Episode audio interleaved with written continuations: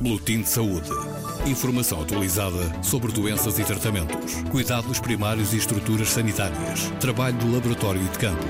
Boletim de Saúde. Uma edição da jornalista Paula Borges. A importância de um sono relaxante e retemperador, a forma como a folia ou o trabalho ou mesmo o estudo nos baralham tantas vezes os horários foi o tema que há umas semanas o programa Só neste País de José Guerreiro e Maria de São José desenvolveu em várias vertentes. Uma dessas vertentes relacionada com uma proposta para contornar a falta de descanso e a falta de atenção ao volante, fenómenos que em todo o mundo são causas de acidente, de ferimentos e de mortes. Uma proposta revelada pelo jornalista Miguel Bastos. O som não é muito agradável.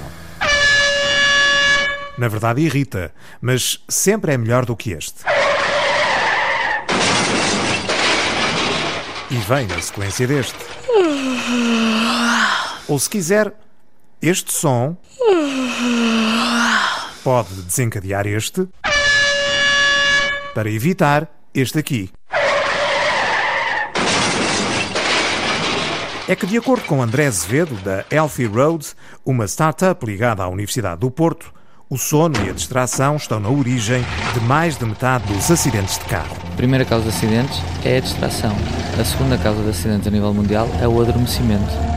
Só depois é que vem o excesso de velocidade, o álcool e todas essas outras coisas. Os dados talvez sejam surpreendentes. Porque quando uma pessoa adormece ao volante, uma pessoa bate simplesmente, não trava, não há desaceleração do veículo. Para evitar que isto aconteça, a Healthy Road, que podemos traduzir mais ou menos como estrada saudável ou estrada com saúde, desenvolveu uma aplicação para telemóveis que avisa o condutor em caso de distração ou fadiga. Basicamente, o que é que ela faz? Quando estás a conduzir, ah, nós utilizamos uma câmara para ir monitorizando o, ah, o condutor. E se tu, por exemplo, fechares os olhos por mais de um segundo, porque adormeceste, o nosso software vai alertar-te de forma a acordar. O aviso já conhece.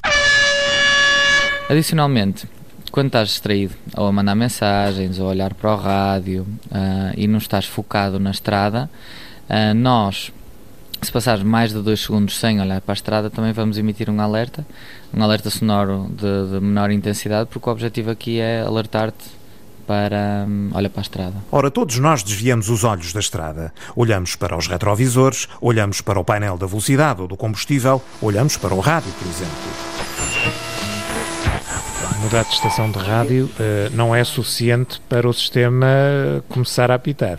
Não, não, não. Mudar de estação de rádio não. Mesmo assim, se vai ao volante, o melhor é não arriscar. Eu dou uma ajuda. Está a ouvir o programa só neste país, aqui, na Antena 1. Estamos a falar de uma aplicação que alerta os condutores em caso de sono ou fadiga. O telemóvel fixa-se no vidro da frente do carro. A câmara serve para detectar os sinais na cara do condutor, mas não se preocupe, as imagens não ficam gravadas e, portanto, não está em causa a sua privacidade. No futuro, a aplicação poderá mesmo dispensar o telemóvel.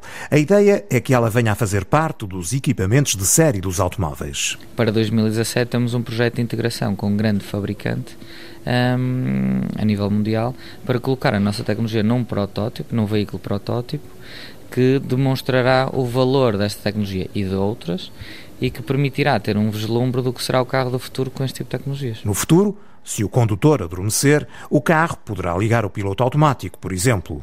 Isto no caso de ainda ter condutor. No futuro, já se sabe, tudo pode acontecer, mas o melhor é ter os olhos abertos, bem abertos. Se não, já sabe. E pronto, toca acordar. Será que o presidente da Associação Portuguesa do Sono, Joaquim Moita, acha esta aplicação eficaz? Não é solução estar a avisar, você está com sono, está com sono, está com sono. Isto é bom para dizer, você está com sono, tem que parar. Nem que seja 20 minutos, 30 minutos, tomar um café antes, já agora. Café antes de dormir? Mas porquê? Porque é o tempo que a cafeína demora a metabolizar. Eu tomo agora o meu cafezinho, mas só daqui a 20 minutos, 30 minutos é que ele está no pico, a cafeína está no pico da sua atividade. Então é isso. Toma-se o café, dorme-se um bocadinho dentro do carro e quando acordamos, 20 minutinhos depois, estamos prontos para voltar a pegar no volante.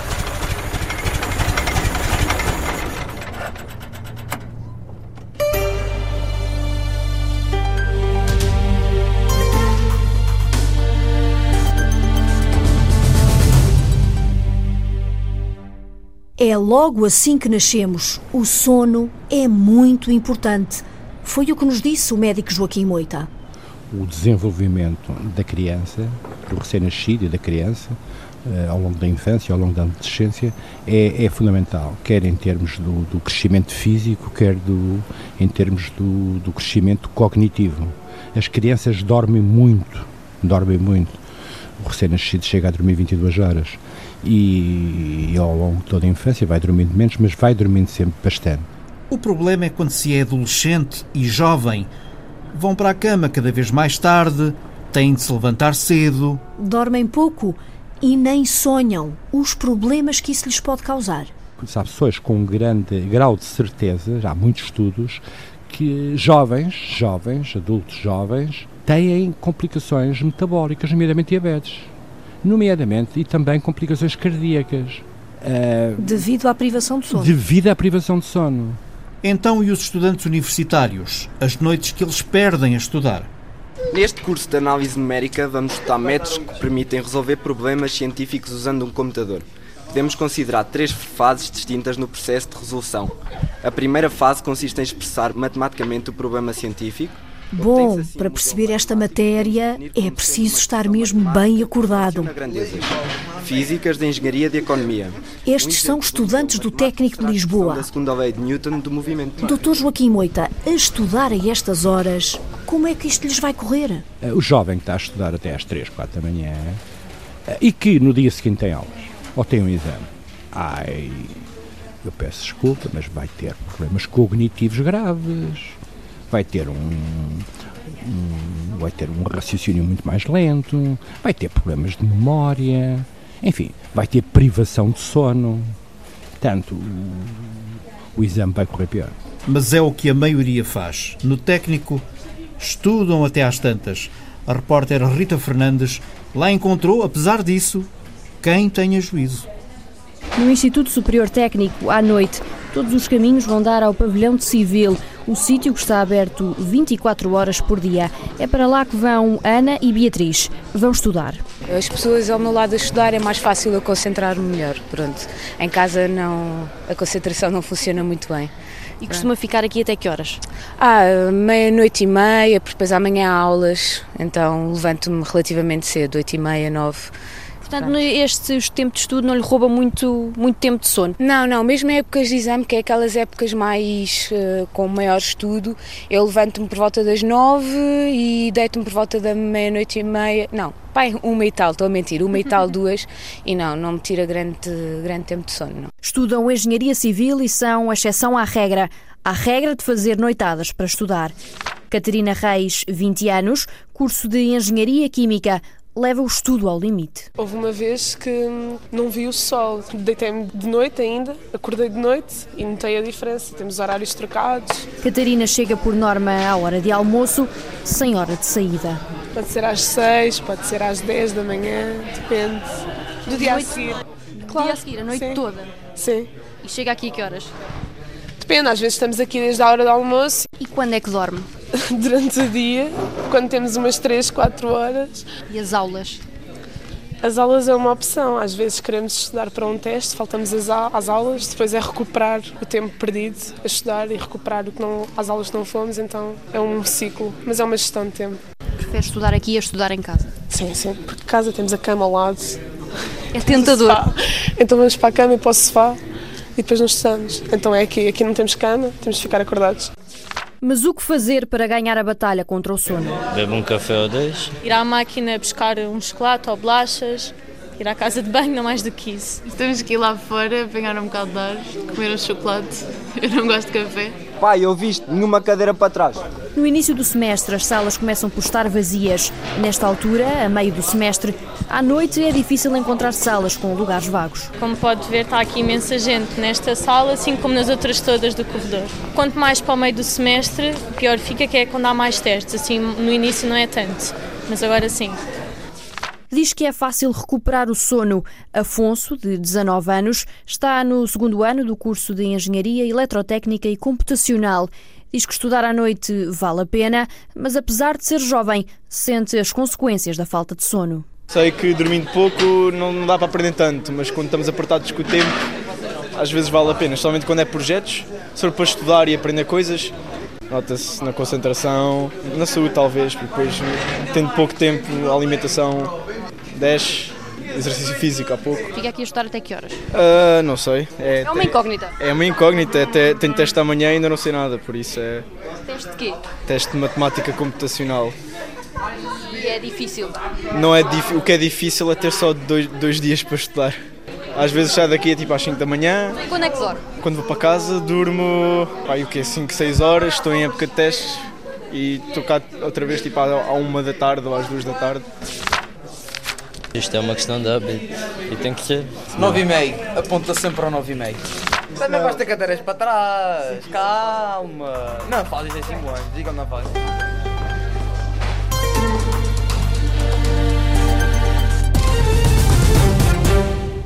a estudar ou simplesmente a ler, no tablet, a olhar para as mensagens no telemóvel ou a ver televisão. Quem não fica nisto, acordado até tarde? E isso não são só os jovens, muitos adultos também. E o problema é que recebemos uma luz que nos desperta, não é, Dr. Joaquim Moita? Todos estes uh, dispositivos eletrónicos emitem uma radiação que é azul, essa radiação também está presente no Sol, quando nasce o Sol, aquele Sol esplendoroso. É muita radiação azul. Portanto, os LEDs, sejam os LEDs do próprio que hoje utilizamos nas nossas casas, não é? Para iluminar, são muito mais baratos. Os LEDs têm um efeito perverso, é que atrasam a produção da melatonina. A melatonina está, é, é, enfim, é conhecida como a hormona do sono começa a ser produzida por volta das 22 horas e os níveis vão subindo de tal forma que às, tipicamente às 24 horas, uma da manhã, a pessoa adormece. Ora, se está uh, exposta à radiação azul, uh, vai adormecer muito mais tarde. A luz azul, a ansiedade, a depressão são tantos os fatores responsáveis pela principal perturbação do sono. 30% das pessoas eh, ao longo da vida tiveram pelo menos um período eh, mais ou menos prolongado de insónia. 10% dos portugueses, há estudos, há estudos em portugueses, 10% dos portugueses têm insónia crónica. Insónia que não é de 3 meses, não é de 6 meses, é insónia ao longo de anos e anos e anos. Portanto, isto é um problema muito complicado. Então, e esses casos, como é que se tratam? Eh, só lá vão mesmo com abordagem psicológica, concretamente com a terapêutica cognitiva comportamental. A terapêutica cognitiva comportamental é hoje a primeira linha antes de mudar de medicamento, introduzir novos medicamentos, para insónias refratárias graves e que estão graves e refratárias de todos os outros medicamentos, terapêutica cognitiva comportamental. Joaquim Moita, presidente da Associação Portuguesa do Sono, ouvido no programa Só neste País Especial, que hoje aqui recuperamos parcialmente. Boletim de Saúde. Informação atualizada sobre doenças e tratamentos, cuidados primários e estruturas sanitárias, trabalho do laboratório e de campo. Boletim de Saúde. Uma edição da jornalista Paula Borges.